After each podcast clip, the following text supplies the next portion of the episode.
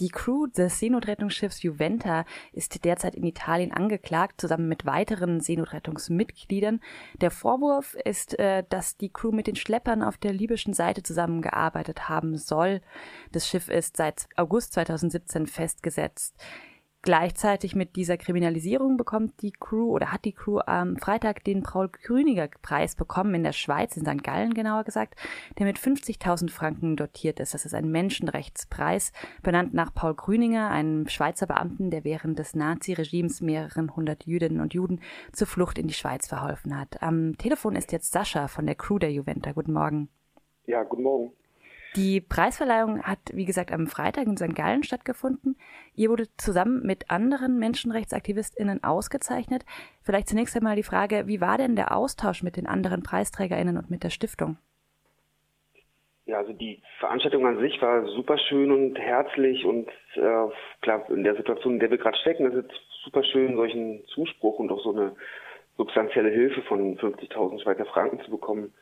Ähm, also wir hatten die Preisverleihung, die rappevoll war, der Saal war komplett, äh, ja, alle Sitzplätze gefüllt und Leute mussten stehen. Es war sehr schön zu sehen und dann den Tag danach hatten wir so ein, ja, so ein offenes Treffen mit all den Leuten, die wir sonst noch so eingeladen haben. Also all die äh, kriminalisierten, oder wir haben versucht, alle äh, europaweit kriminalisierten Fälle ähm, irgendwie einzuladen und einige sind gekommen und es war sehr schön. Gab es denn von Seiten der ähm, Stiftung oder der Stiftungspersonen auch nochmal einen Kommentar zu genau dieser Frage der Kriminalisierung? Ja, also es gab natürlich ähm, einen Versuch, diese historische Linie mal aufzuzeigen, die, äh, was ja wirklich verrückt ist, dass damals äh, Grenz, Grenzbeamte die Grenzen dicht gemacht haben und sich dann da auf Recht äh, berufen haben und dann viele Jahre später das dann ganz klar als Unrecht definiert wurde und jetzt bei uns also in der heutigen Zeit genau dasselbe wieder passiert. Leute machen die Grenzen dicht und weisen Leute zurück und berufen sich dann da auf äh, nationales Recht. Die Vernetzung, das hast du gerade selbst schon gesagt, mit den anderen Initiativen ist gerade ein wichtiger Teil eurer Arbeit. Ähm, ihr wart selbst bei der Preisverleihung an die Briançon 7 vor einigen Wochen. Was lässt sich denn aus den Erfahrungen der anderen lernen, deren flüchtlingssolidarische Arbeit ebenfalls verfolgt wird?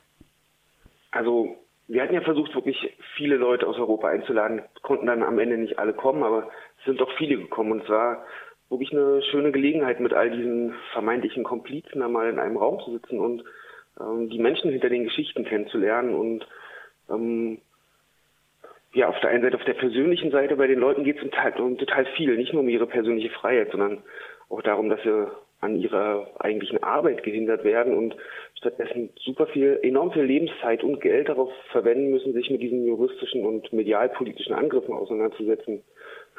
Und das ist frustrierend und für manche wirklich enorm belastend. Und die Paul Grüninger Stiftung hat genau das erkannt und hat uns die Möglichkeit gegeben, die Leute einzuladen. Und ähm, wenn man dann so sitzt und über die Details und Hintergründe dieser formalen oder manchmal ja auch schon wirklich tatsächlichen Strafverfolgung reden zu können, dann, dann merkt man, dass wir zwar schon Einzelfälle sind, juristisch gesehen, aber da steht ein System dahinter. Und es ist erstmal erschreckend, dass es da so viele Parallelen gibt, aber das kann natürlich auch unsere Stärke sein. Und das war dann der erste Versuch, halt unsere Gemeinsamkeiten rauszuarbeiten, um diesen Angriffen irgendwas Gemeinsames entgegenzusetzen. Und uns ist das schon gelungen auch. Also es war für mich in der Hinsicht ein sehr erfolgreiches Treffen.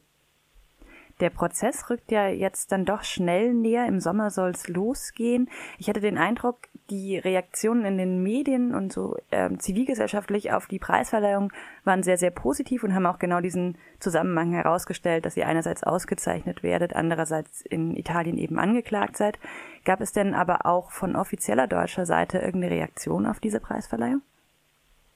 Also ganz ehrlich nichts Substanzielles. Also es gibt äh wir hatten einige Treffen mit Abgeordneten vom, vom Bundestag und verschiedenen Gremien und dann ja gibt es erstmal viel Zuspruch und viel Verständnis und viel ähm, ja auch Überraschung und äh, aber ja substanzielles kam da jetzt noch nichts und ähm, die wenigen Zusagen, die vagen Zusagen, die gemacht wurden, da, das muss ich jetzt zeigen, war das äh, Wahlkampf oder steht da wirklich äh, ehrlicher Wille und ehrliche Überzeugung dahinter?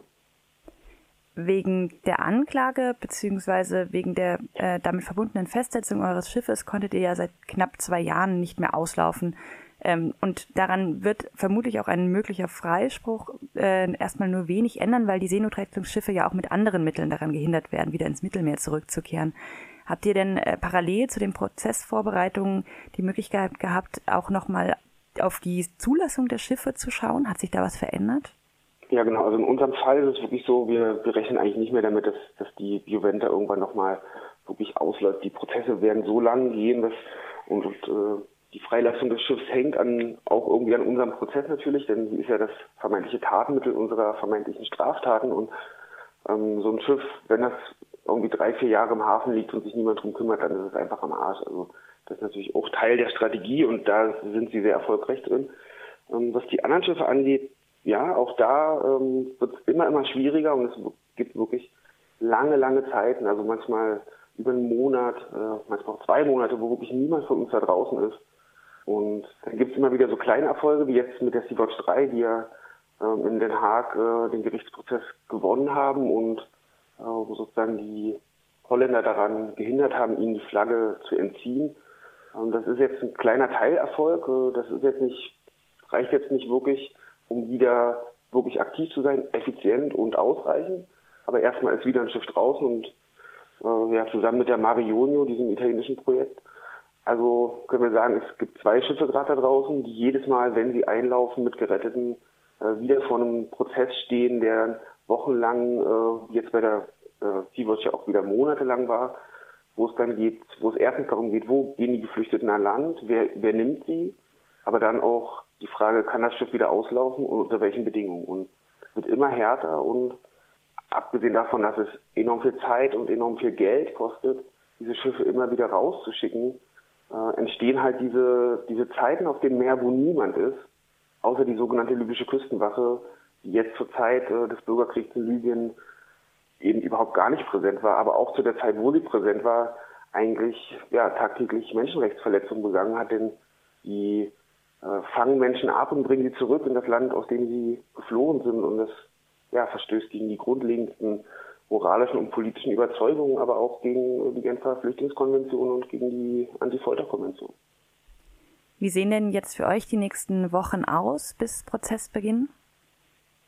Ja, wir werden äh, natürlich weitermachen in dieser ganzen medialen Arbeit, denn wir wollen, dass wirklich jeder von diesem Prozess erfährt. Und ähm, da sind wir auch dank der Paul-Grüninger Stiftung, aber auch dank so Radiostationen wie euch äh, natürlich auch ähm, ziemlich erfolgreich gewesen in letzter Zeit, weil wirklich in fast jeder deutschen Zeitung und ähm, auch in vielen Radios unser, ja, unser Thema ein Thema war und das wollen wir weiter, weiter so tun. Also das ist ein großer Teil der Arbeit. Ähm, Geld sammeln. Ähm, es tut uns immer echt wirklich im Herzen weh, dass, dass wir so viel Geld jetzt ähm, sozusagen dafür aufbringen müssen, um diese hanebüchenden juristischen Prozesse zu führen. Aber wir müssen es tun und denn eigentlich, ja, wir, wir müssen einen Freispruch rauskriegen am Ende. Denn jede Art von Verurteilung würde wirklich einen juristischen Präzedenzfall liefern, aber auch politisch wirklich ein, ja, ein Desaster sein für alles, was danach kommt. Und die dritte Ebene, die uns auch immer sehr wichtig ist, wir, wir wollen halt zeigen, ähm, dass sich niemand einschüchtern lassen sollte von diesen juristischen, aber auch politischen Angriffen. Und, dass, wenn man sich solidarisch zeigt mit Menschen auf der Flucht und dafür angegriffen wird, dass dann, dass man dann nicht allein ist, sondern dass man dann weitermachen kann und unterstützt wird. Und das wollen wir zeigen. Und das wird die nächsten Wochen und Monate so gehen. Der nächste Prozesstag ist jetzt im Mai ähm, so eine technische Frage, die da vor Gericht geklärt wird. Und dann erwarten wir eigentlich so ja, im Herbst, im Winter äh, den ersten Prozess beginnt. Das sagt Sascha. Vielen Dank für das Interview zur Preisverleihung der Paul Grüninger Stiftung an die Crew der Juventa, die mit dem Seenotrettungsschiff auf dem Mittelmeer unterwegs war. Vielen Dank für das Interview. Danke.